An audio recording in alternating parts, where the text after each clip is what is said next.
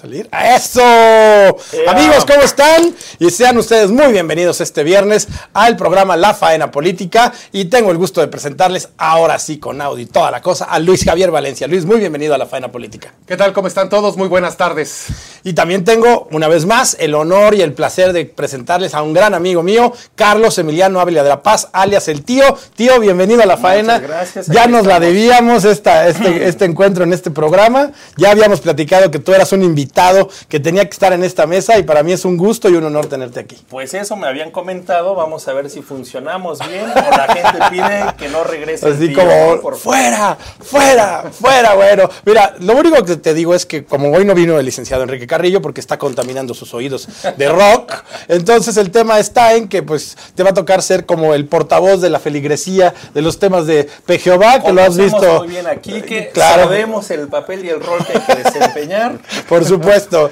Y bueno, la verdad es que la semana fue muy movida. La realidad es que estamos en la primera semana ya de campañas electorales en el Distrito Federal. Como se pueden dar cuenta, amigos chilangos, ya está toda la ciudad empezando a atascar de propaganda política, de eventos de candidatos, y hay que estar muy atentos a lo que van a proponer. Pero yo creo que en- de, arranque la semana empezó con un run run, donde se decía que había una negociación entre Anaya y el presidente de la República para hacer una alianza antipeje, que después salió con que, fíjate que me- a mí me dijo mi mamá que siempre no.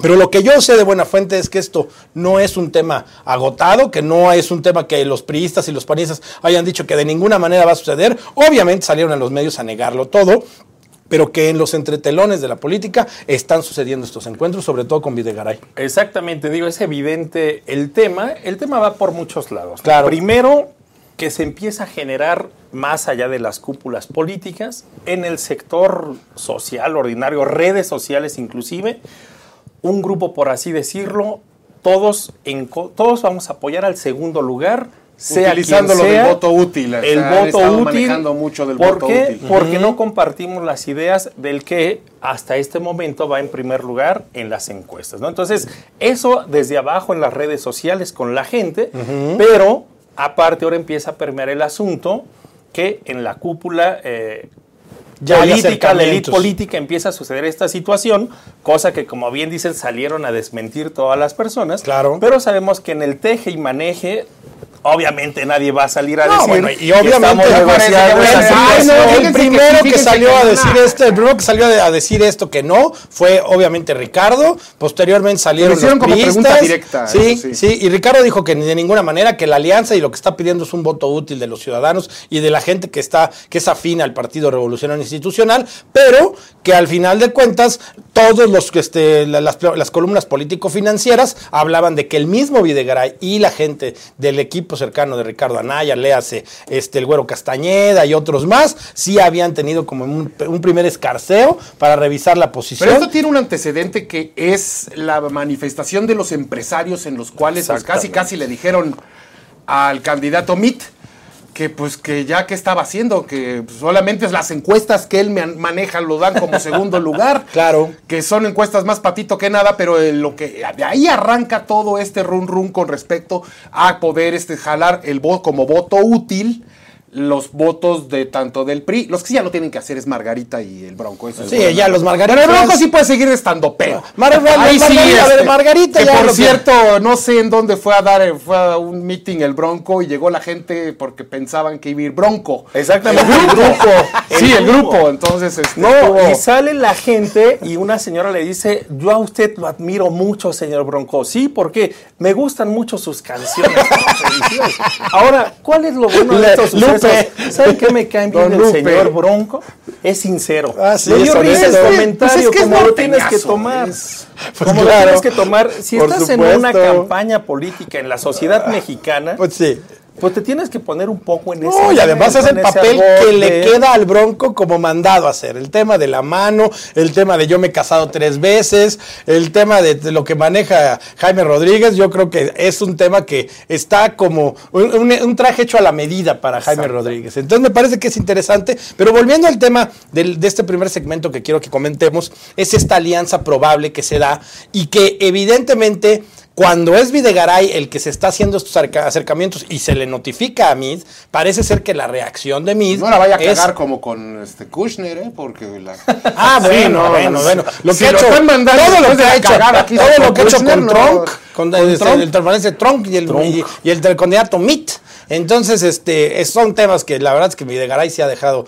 Parece que todavía no acaba de aprender cómo ha hecho este tema de ser secretario de Estado. Y nos quedó claro que venía a aprender y todavía la curva de aprendizaje va No casi, casi, como que no levanta, ¿eh? como que todavía así, como que, "Uy, no, no, no, no, no, no, no. Pero bueno, si es la persona de más confianza del señor presidente de la República, ¿qué podemos esperar en estas arenas? Entonces, yo sí creo que esto permeó en, muchas arenas, hay algo que se va a decir. Yo, para serles sincero, tuve el contacto con algunos amigos que son muy afines a la gente de Pinos y que dijeron que, pero, pero por supuesto que se estaban dando las reuniones y que el tema sigue avanzando y que lo van a ir concretando según cómo se vea el segundo debate, que ellos esperan que sea un debate donde MIT este, tenga mayor, ma- mayor visibilidad y una- un mejor desempeño, porque son los temas económicos financieros y se supone que es su arena donde él puede como desarrollar mejor esta, esta- este segundo debate, pero realmente muchos están conscientes de que el tema del debate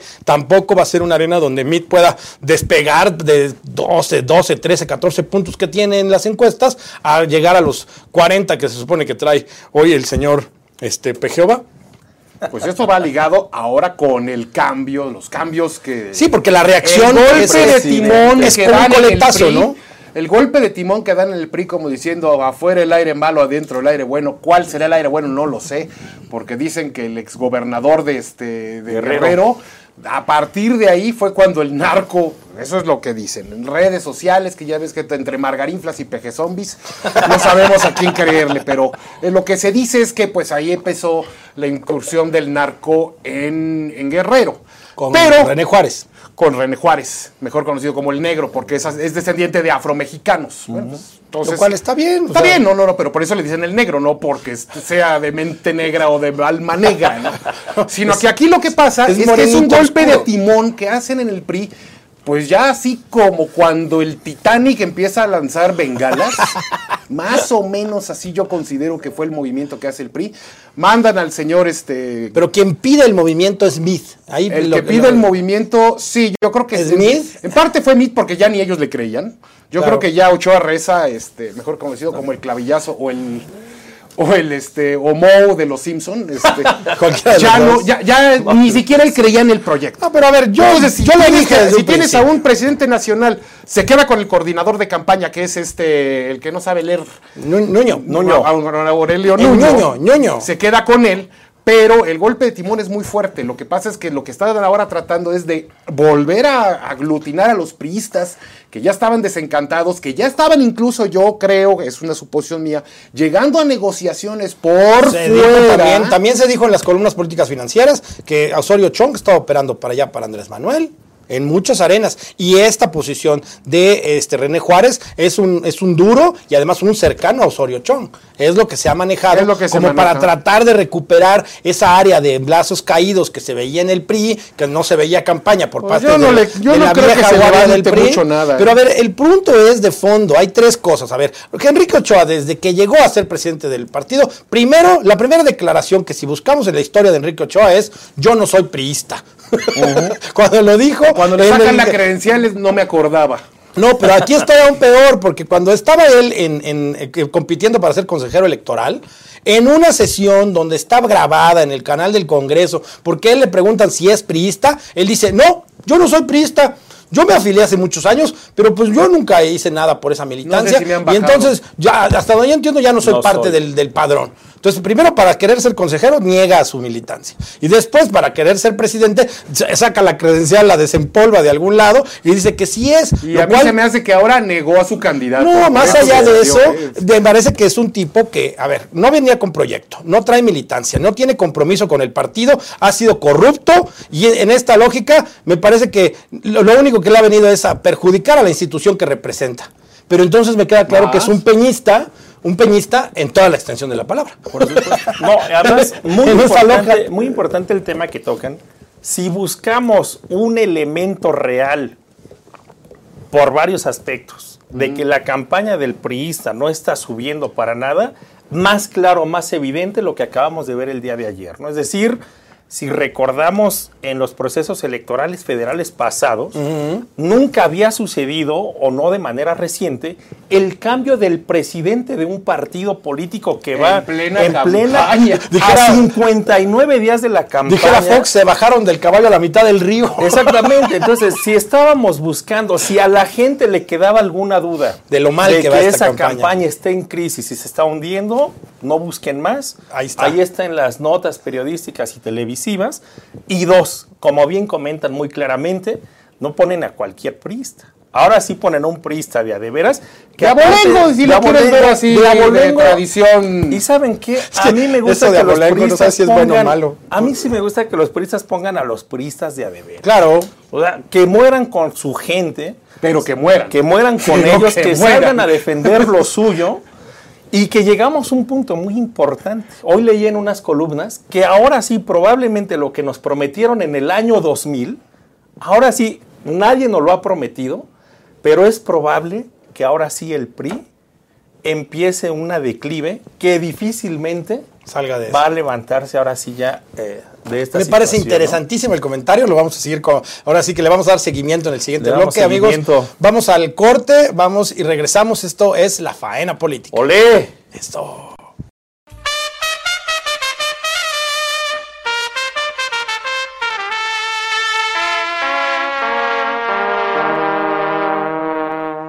Amigos, ya regresamos a la faena política. Eh, Están conmigo Luis Valencia, Carlos Emiliano Ávila de la Paz y seguimos con el comentario. Me parece que tú tocaste el punto medular. A ver, lo que se ve en esta campaña, amigo, es la salida de, de, de, de- de Enrique Ochoa. Pero yo les puedo decir que a mí me parece que en muchas arenas lo que se intentó fue cambiar el candidato, no al presidente del partido. Entonces, en este reclamo de que no había eco en lo que estaba pasando entre la militancia del PRI y la cúpula del PRI, donde está la campaña de MID, está coordinada por Nuño, estaba obviamente Enrique Ochoa y muchas cabezas de, estos, de este grupo peñista que pues al final de cuentas el resultado de la campaña era así, pero ojo, lo dijimos hace, hace meses que nombraron a MID, esa campaña no iba a levantar nunca, Nunca. nunca. Yo fui el Nació primero que muerto. dije que esa campaña Yo fui se el llamaba segundo. el Titanic. Yo fui el tercero. El primer debate, como que se sintió que chocaron con un iceberg. Y sigue así la campaña. Pero desde no antes, levanta. desde la imagen, desde cómo iba dando declaraciones Smith, se veía que esa campaña no iba a pegar, porque además Smith trae toda la carga procedimental de un cinco años de la corrupción más infame que hemos vivido en este país. Entonces esa campaña, por más que hubieras puesto, yo creo que al mejor de los candidatos, No no hubiera levantado y con Smith menos, porque al final de cuentas no es un tipo que tenga imagen, no es un tipo carismático, no es un tipo que tenga discurso. Es más, yo te diría que a lo mejor hasta el Bronco, como candidato del PRI, estaría en otra dinámica yo por supuesto. distinta, deslindándose de cosas, una estrategia, mm, yo creo que de mago, así, de ilusionista, pero estaría mejor. Pues sí, pero sería ilógico que vas a poner un candidato que su primer acto de campaña es deslindarte de todos los que están atrás de ti.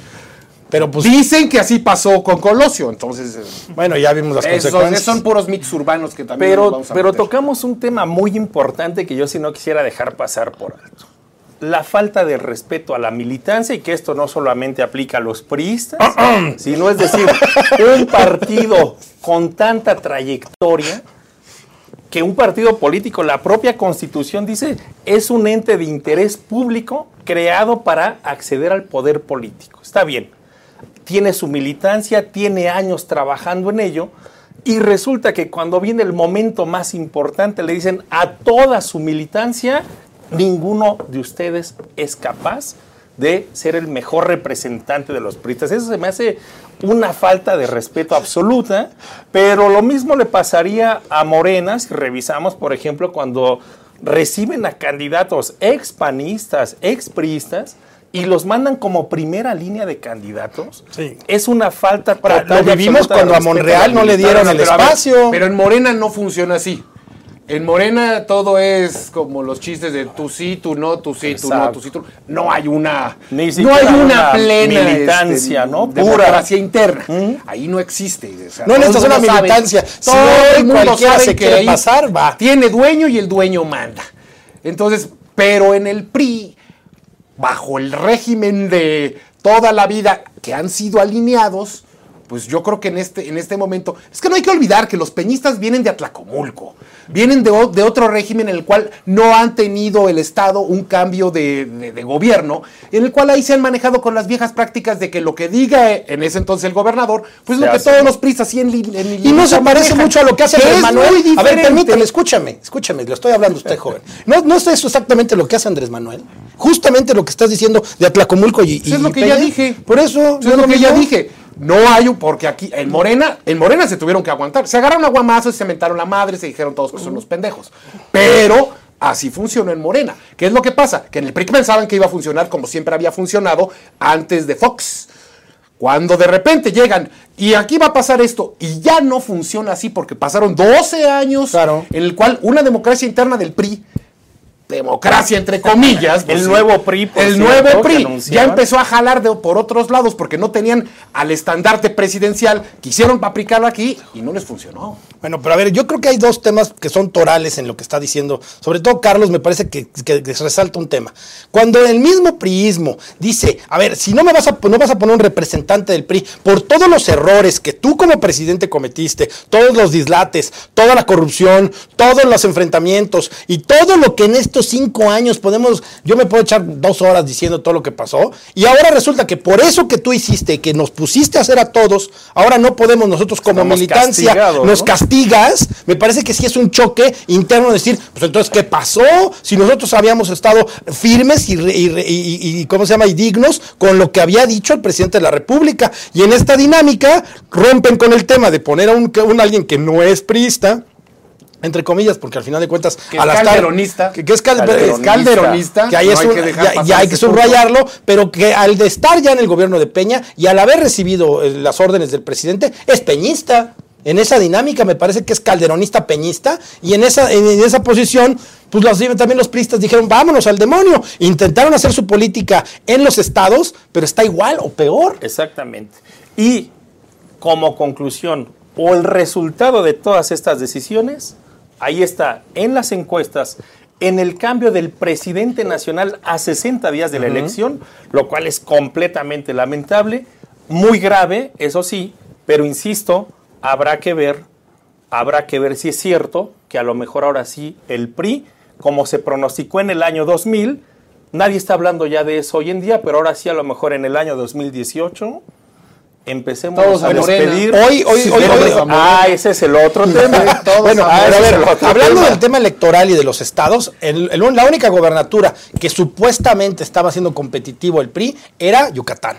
Y los, los números hoy ponen al candidato de Acción Nacional Arriba. por encima de él. Entonces, es. en tema de gobernaturas, olvídense. Hoy el financiero saca los números del PRI hacia el Congreso este, de la Cámara de Diputados, hacia la Cámara Baja, y vemos que va a ser una, una, una bancada chiquititita, ¿eh? Porque de estos 500 diputados que se van a repartir, va a ser el PRI una bancada muy escasa, no va a llegar ni a 100. Y esto no lo habíamos visto hace mucho tiempo, más bien, creo que nunca. nunca. Nunca habíamos Porque visto cuando que ganó Fox que digamos casi casi arrasó la segunda fuerza, la segunda fuerza fue el PRI. Exacto.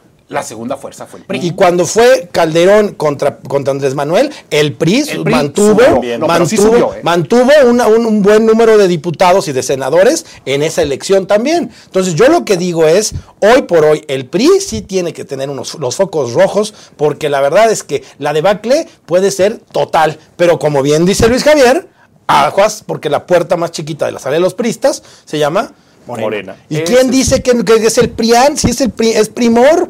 Cuando tú ves cómo han votado últimamente los, los de Morena con el PRI en la Cámara de Diputados y cómo han, cómo han sacado este, dictámenes, es el PRI con el partido de Andrés Manuel.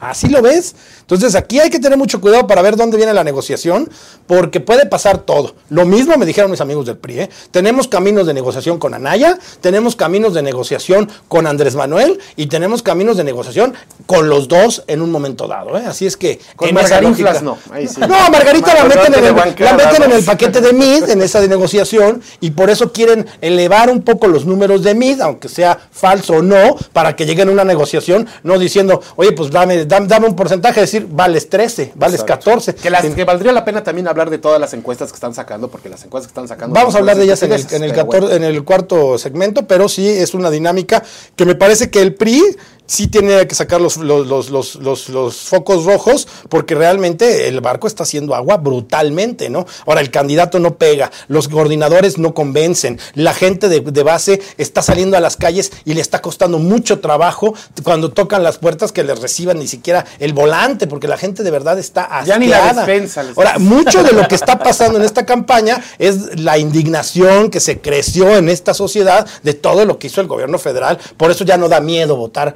Pues por ya saber Por lo quién, que sea, porque ¿no? pues dices, pues vale, que eso, si, si, si estos me trataron así, pues el que venga igual no me trata tan mal, pero puede ser algo que preocupe de verdad, que va a ser el siguiente tema de lo que vamos a hablar en el siguiente corte. Pero ya como conclusión, en el tema PRI, ¿tú qué crees que va a pasar de aquí al 20 de mayo que viene el, el debate en Tijuana, Luis?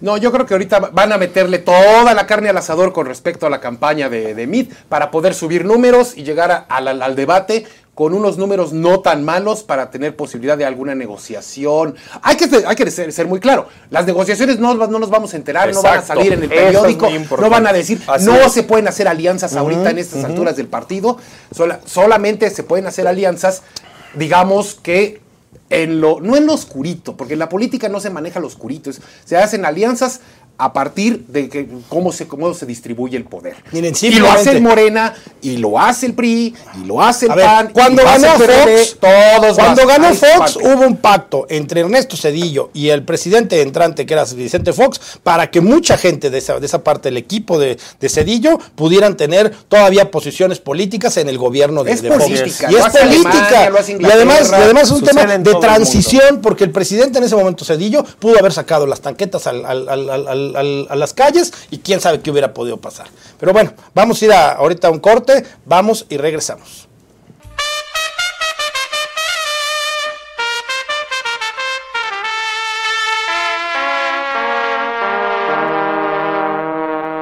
Pues ya estamos aquí en el tercer segmento de la faena política y ya nada más para oír tu conclusión del tema de PRI, amigo, que ya se nos, nos ganó el tiempo antes de... Mira, concuerdo con lo mismo que dice Luis. Obviamente, que también hay, hay algo muy interesante en esta campaña electoral. Los debates, que si bien es cierto, dicen que no son importantes, por supuesto que lo han sido. son. Han marcado pauta y la campaña se está marcando como tiempos los debates. El primer debate se tomó como una primera ronda, inclusive decían varios, y viene este segundo debate que va a ser otra vez para tomar decisiones Claro. en todos lados. A tu pregunta expresa del PRI, yo veo que va como dicen ustedes dos, ¿no? Es decir, ya no vamos a subir más, esto ya no levantó, vamos a negociar de facto. Obviamente no, No, van a acudir al INE, no lo van a decir van a en medios, no lo van a decir. No van a hacer todo el... Y que hay que destacarlo de manera muy importante, eso sucede en todos los sistemas democráticos del mundo.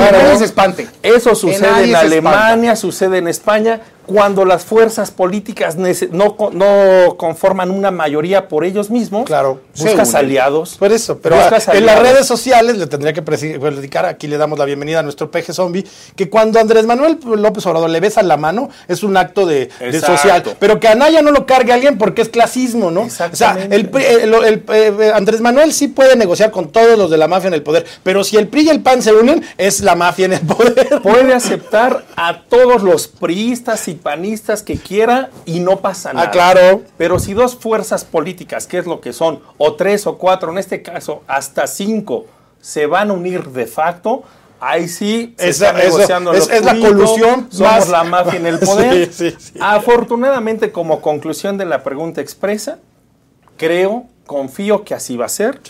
Que va a haber una decisión, y no porque hay una negociación de arriba, ¿eh? sino como decíamos al principio de este programa, porque la gente así lo va a decidir. Sí, a ver, las reuniones de panistas con priistas que yo he tenido como, con amigos es por una cuestión totalmente espontánea. O sea, no estamos haciendo un tema que nos haya dicho, no, no me habló Anaya, ni me habló Damián Cepeda, ni me Exacto, habló nadie, nadie. para reunirme con los amigos del PRE y decir, Así oye, es. algo tenemos que hacer, porque este tipo no puede llegar. Con respecto a lo que estabas diciendo de los debates, sí son muy importantes, pero son importantes Porque no vas a mover el voto del PAN, no vas a mover el voto del PRI, no vas a mover el voto de Morena, sino para los indecisos. Exactamente. para Esos eso son los que, está- los que están más pendientes de los debates, porque en los indecisos creo que todavía andamos como en el 14-15% de indecisos. Que es toral. Es un mundo de votos. Son millones de votos. Son millones de votos indecisos, los cuales se van a cargar o de un lado o del otro o se dividen. Ahora, eh, a ver si nos manda la producción la, la- la portada de la, del Reforma, por favor, que la tenemos por ahí. Y la verdad es que ya lo que sucedió en, lo que hizo Andrés Manuel en la, en la reunión de la Cámara de la Industria de la Comunicación, me parece que ya que Andrés Manuel se dé un encontronazo directo con el tema de, de la iniciativa privada, me parece que es, es otro error que a veces uno no se explica, porque, a ver, si aquí estuviera en Miscuac, en Miscuac ha dicho que la teoría es que él quiere perder otra vez y va a hacer todo lo posible para hacerlo, con el tema de la amnistía, con el tema del, del- aeropuerto y ahora esto, ahora esto que están viendo ahí en pantalla, amigos, es muy importante porque dice la IP no quiere dejar de robar. Y aquí de, de- grave está eso. A ver si nos pueden dividir la, la pantalla para que salgamos y sigamos viendo el tema. El, el tema es interesantísimo porque el presidente sale después a decir, y tampoco es santo de mi devoción, pero tengo que decirlo, dice, los, los, los, los empleos no se hacen por decreto, no se hacen con el dinero público, se hacen con ese dinero que está exactamente la IP viendo cómo puede hacer un, un empleo para los mexicanos que aunque es lo único que puede presumir este gobierno, su crecimiento en turismo y su crecimiento en empleos, empleos chiquititos con salarios de 5 mil pesos que están recibiendo los mexicanos en este país, pero crecieron esos, eso es lo que puede presumir, pero ojo, lo que necesitamos hacer una alianza es con esa gente del Consejo Coordinador Empresarial, que nada más en tres segundos acabo ya mi posición. Los nombres que me acuerdo son Slim, Balleres, Larrea, Chedraui, este, Hernández Pons, Nada más son los primeros que se me vienen a la mente porque son los que más conozco. Y ahí síganse 45 gentes más que tienen el tema productivo en este país. ¿Y cuánta gente allá afuera que nos oye y nos ve trabajan para esas gentes de esas empresas y dicen, no, están robando? Yo no niego que haya a lo mejor un cambio de política pública, pero lo que sí puedo pensar es que no te puedes pelear como presidente con tu, con tu Con clase tu planta empresa- productiva. Con tu clase, Punto. empre- Es la con planta la clase productiva. empresarial. No Los puedes. empresarios son la planta productiva de este país. Sí, exactamente. Yo creo que eso es lo que hay que destacar en este momento. A todos los que nos escuchen, yo no sé si son pocos, son muchos, pero los pocos que nos están escuchando Son un en este chingo, no sabes, ¿eh? son cientos de Son miles. un chingo. Para los millones que escuchan hoy viernes la faena política, hay que decirlo claramente. Los empleos, la mayoría de los empleos en este país es por iniciativa privada. Claro. Dos, que les quede muy claro a todas y a todos los que nos escuchan, no hay presidente, primer ministro tan poderoso en el mundo que por decreto pueda crear empleos por arte de magia. Entonces, Claro hay que que no. Sí hubo uno, sí hay uno. Echeverría. No, Chávez. Ah, Chávez. Chávez creó empleos por decreto, metió a todos a trabajar en PBDESA, Y- pero ya no le alcanza la lana para seguir pagando y pues por eso Venezuela está como, como está. Ahora miren, mi- miren el periódico El Milenio, a ver si nos pueden poner en la cámara de que está el periódico. Dice, encontronazo entre AMLO y los empresarios. O sea, verdaderamente esto... Ese fue el de ayer. Eh, Sí, El de hoy dice, el de hoy de Milenio dice, quieren seguir robando. sí, exacto. Entonces aquí está, lo que vemos es cómo el señor Andrés Manuel nos pone una postura más para seguir dudando de un plan de gobierno. Como tú bien dices y lo decíamos hace rato que platicábamos en la mañana, un plan de gobierno no es quitar un aeropuerto Y y... quitar pensiones a los expresidentes. ¿no? O sea, Eso es una mafufada, es una Exacto. verdadera mafufada. O sea. Luis y Oscar, pero lo ¿Y por qué no se los quita de a los ministros de la Suprema Corte? Porque Olga Sánchez Cordero va a ser secretaria de gobernación. Está ahí. Ay, no le va a quitar su lana. Y gana más que los Por presidentes, ¿eh? supuesto. Un ministro de la Suprema Corte de Justicia de la Nación tiene más ingresos por su pensión que un un presidente. Y además de todo, son más. Porque creo que nada más queda vivo Echeverría, López, eh, eh, Cedillo. Cedillo no la recibe. No. Fox, Fox, sí la recibe. sí.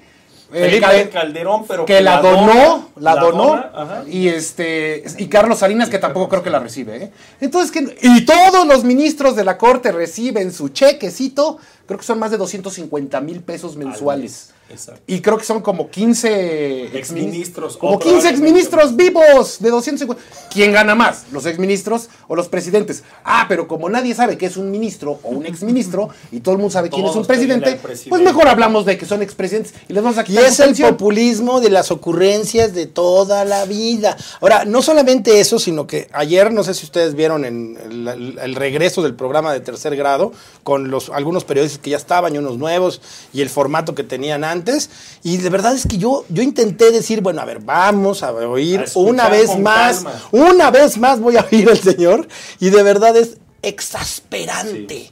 Porque no, no ata una idea, no contesta una pregunta, sale con ocurrencias, se enoja y luego dice que no se enoja, se, se- se exalta y luego dice que es el hombre de la paz. Entonces yo no sé si hay una bipolaridad en este tipo o una esquizofrenia, porque el bipolar es bueno y malo, pero lo que me preocupa con Andrés Manuel es que son cinco personalidades en una. O sea, primero uno es, es un muy, es muy a todo dar, luego se sienta con una soberbia así como si ya fuera el dueño del changarro. Y dices, no puede ser. Entonces yo la verdad es que les digo, lo que me quedó claro ayer, y al que no le guste, no le guste, es que este hombre le habla puro imbécil.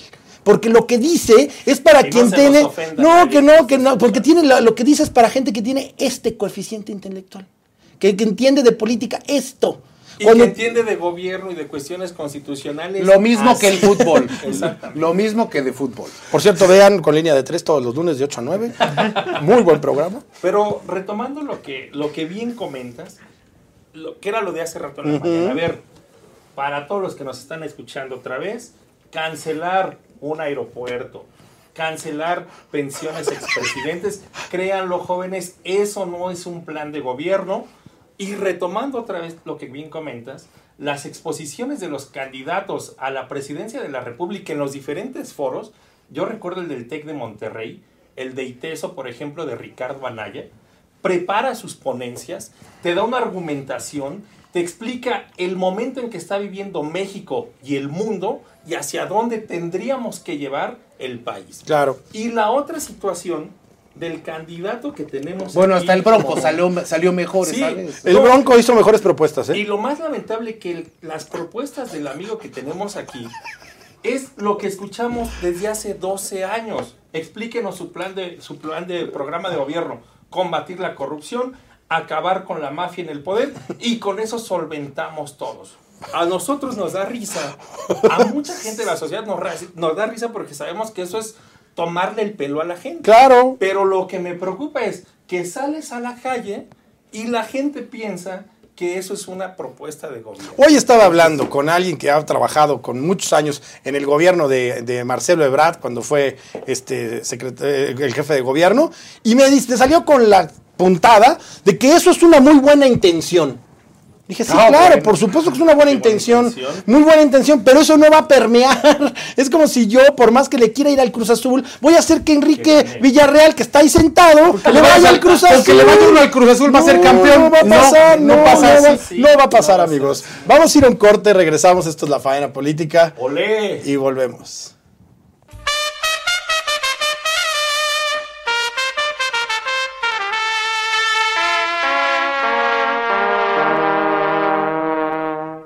Amigos, ya regresamos a la faena política, este es su último segmento. Y bueno, al final, insisto, todo lo que vimos de Andrés Manuel ha sido una semana desastrosa para él, porque se vuelve a confrontar con, yo creo que arenas que no te- se tendría que Y confrontar. luego que Paco Taibo lo ayuda tanto. No, y Paco Taibo dice que si a todo vamos a expropiar. A la pregunta expresa de Carlos Loret dijo expropiación, dijo que no, pero la verdad. Pero a ver, pero Paco Taibo es un, y es un ideólogo de Morena.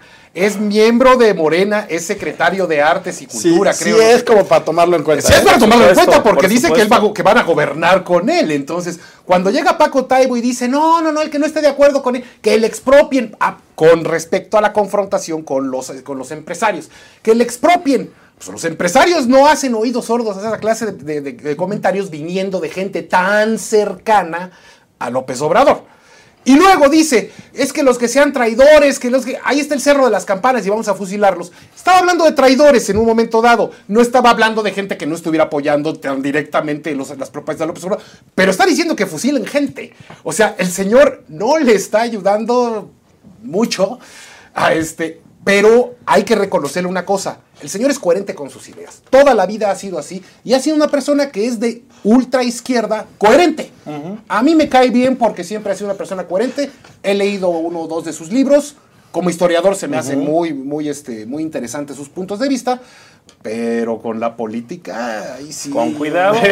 Cuidado y por el fondo. No me ayudes, compadre. Pues Sí, pero están que- locos, están locos. Y, y toda esta gente que está tocando en la red social y que todos los días mandan un meme, que le pegan a todo el mundo, no se están dando cuenta de eso. Eso es lo que es verdaderamente preocupante. Hoy en un chat que tengo con presidentes de agrupaciones políticas, me dice un tipo, es que amigo, Anaya puede ser también un hombre que puede traicionarlos a ustedes mismos los del PAN. Y le diría, a ver, Vamos por partes. Yo no tengo la certeza de que eso pueda o no suceder. No puedo defender, pero también puedo decir que no lo veo probable. Pero al final de cuentas yo sí creo que está más en sus cabales Anaya que Andrés Manuel. Y veo que sus seguidores son gente más, digamos, racional que la gente que son los seguidores estos. Estos, y eso es Y lo que a mí me preocupa. no Ay, los margarinflas, pero no tengo otro de estos para avisarles los margarinflas. Eso es lo que a mí me preocupa y eso es lo que yo quiero mandar de mensaje a toda la gente que ve la fana política, que perciba eso. Voten por quien quieran. Sí, por salgan a votar. quieran. Pero vean los debates, ahí Vean está la los clave. debates, la clave. analicen las propuestas. Aquí no se trata de irle a un partido pol- a, un No. par- a un partido de fútbol y si le vas a uno al otro. No. Aquí se trata de, de decisiones trascendentes que van a impactar en la vida económica, política, social de un país que está en la mira, yo creo que de todos los países europeos y sobre todo de nuestro vecino del norte, que lo que menos quiere es que aquí se venga un desmadre, porque se les van a llenar todas las... ¿no? Bueno, el muro no va a servir para nada.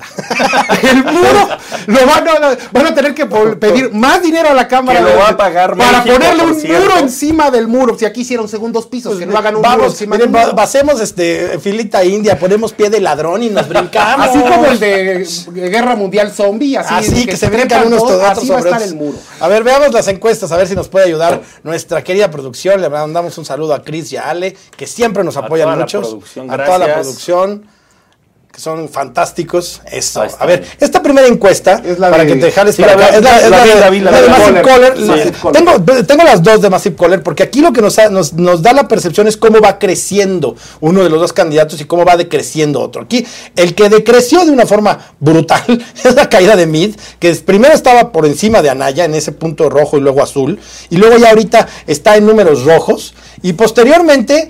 La cómo va creciendo Anaya, cómo Anaya. cae en un momento, y luego viene la crecida de- del tema del debate y cómo vuelve a, hacer, una- eh, cómo se vuelve Un a crecer, jalón un jalón para arriba, igual Margarita cae con el tema del debate de una manera estrepitosa, el Bronco hace un busito ahí, si ven, de repente la del Bronco no aparece y luego vuelve a aparecer, que eso es gracias a la señora del Pero tribunal. yo creo que el Bronco va a subir, ¿eh? El Bronco va bien, pero al final de cuentas, yo les puedo decir que lo que sí percibo es que los dos, los dos independientes van a llegar a su mínimo, porque la gente no va a querer desperdiciar su voto.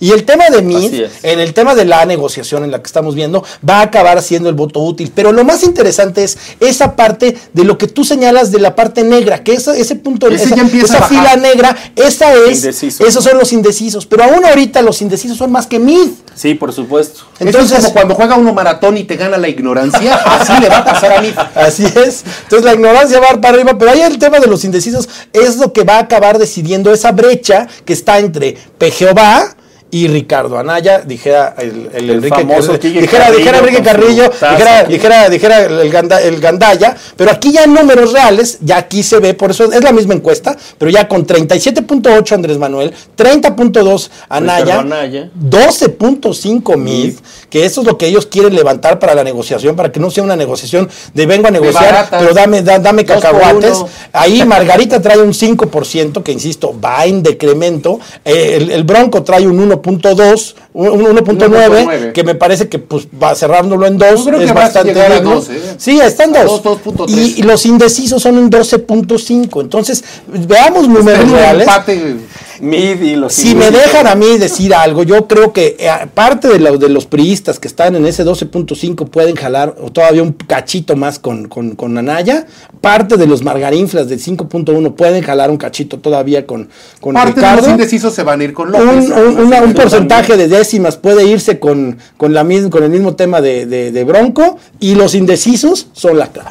Y en los indecisos tampoco los podemos dividir como un tema toral. Ahora, esta que estamos viendo ahorita es la del, la del Reforma, Reforma. donde Reforma pues ya este, da a Andrés Reforma Manuel. es muy manipulador. Ahora, eh, ojo, estos son números brutos. Sí, o sea, por Aquí eso iba a decir Reforma es hay muy que ser- manipulador. porque sí dijo Porque si ustedes suman, suman todos los porcentajes, les da un 100%. Ok. ¿Y dónde quedaron los indecisos? Por eso se ve tan inalcanzable el otro, porque esa variable de indecisos no la mete Reforma. Pero no la mete porque no quiere. Porque ¿Por qué? entonces... Porque esta portada. Porque ¿no? él quiere esta portada. Porque a ver, ¿qué vende? Pues la portada. Entonces, al final de cuentas, Reforma es un en asco, en sus- Bueno, a ver, Sí, no, pero, Reforma es un pero- asco. pero igual Reforma es la que dice que Es un asco ver, en sus- en sus eh, encuestas. encuestas, porque igual es la portada que dice tunden a, Naya, tunden a AMLO en el debate, la hizo Reforma, y ahorita en encontronazo con los, con los este, empresarios también la pone Reforma. Entonces, justo con el tema de las encuestas hay que tener como un cierto digamos, sesgo, o hay que verla con, con un poco de distancia lo que hace, lo que está haciendo Reforma, pero recordemos que al final de cuentas también ha sido la que más le ha acertado cuando ya mete el factor de lo que tú Ah, dices. cuando mete el factor de los indecisos. De los indecisos. Pero mientras, ¿qué, qué es lo que está haciendo? Está manipulando. Claro. Porque eso es manipular. Por supuesto. Cuando no le metes el factor de los indecisos, como lo puede hacer Mitowski, Massive Caller, o Que al final van a estar, Blanco que bueno, el mismo creo, eh, bueno, el mismo SDP Noticias creo que hasta le mete a los indecisos. No sé. a ese grado. Pues amigos, ¿qué nos espera para la siguiente semana? Luis. ¿Qué nos espera para la siguiente semana? La siguiente semana va a ser, va a ser la semana previa al debate. Lo que vamos a ver es una actividad durísima de todos los candidatos tratando de, pegarle todavía más, más al de arriba. Y además, pues este, yo creo que ella vamos a ver, eh, yo no sé si llegue el Bronco a la, o Margarita al segundo debate. Yo creo, yo esperaría algo de los independientes. Muchos, muchos, muchos han dicho que hay, hay temas que de Margarita ya no debería llegar a ese segundo debate. Lo dijo aquí Octavio Es como cuando el meme del ya no le pegue, ya está muerto. O sea, es como De el los Simpson, ¿no? Es como Ah, cuando pusieron al piojo y al de la moto, y al de la moto le pusieron la cara de los Pumas. Entonces sí, fue terrible ese tema. Pero así están, así están las cosas, porque al final de cuentas lo que se percibe es que Andrés Manuel va a seguir en esa tesitura, va a seguir golpeando a, los, a los estratos Con la ayuda de políticos. Paco Taibo. Y Paco Taibo va a seguir ayudando. y de Díaz Polanco. Exactamente, yo diría como conclusión lo siguiente. Primero, el candidato que comentamos que está aquí no necesita que le hagan memes, ni mucho menos, simplemente Él hace puede basta solo. que lo escuches 20 que lo minutos graben y lo suban. De manera objetiva, jóvenes. O sea, yo no les estoy diciendo, a mí ni me cae mal el señor, yo ni lo conozco, no tengo el gusto de conocerlo. Simplemente hacemos valer nuestro, nuestra capacidad a criticar lo que de manera respetuosa, como él dice, queremos eh, señalar. Entonces, yo diría, hay que hacer ese ejercicio breve. Escúchenlo a conciencia, objetivamente, en el foro del TEC de Monterrey, en el foro de Milenio. En Eso de de, decir, Televisa. en serio, jóvenes, le van a creer a alguien que de, de mismo, de voz propia dice, yo voy a ser mejor que Juárez, que Díaz. Mejor así no. La verdad, Oye, oigan, en serio, esa no. situación, ¿Díaz Ordaz? analícenla, Ah, no, revísenla. Pues nos- vamos, señores. Les agradecemos mucho. Carlos, qué gusto tenerte en este programa. Ha sido A un los placer. hermanos Valencia, muchas gracias. Y le agradezco a Quique Carrille que no vino y me prestó su taza. Muchas gracias, Quique. Nos vemos el próximo viernes. Nos Adiós a todos. Adiós, buen bonito fin de semana. Gracias. Esto fue la faena política.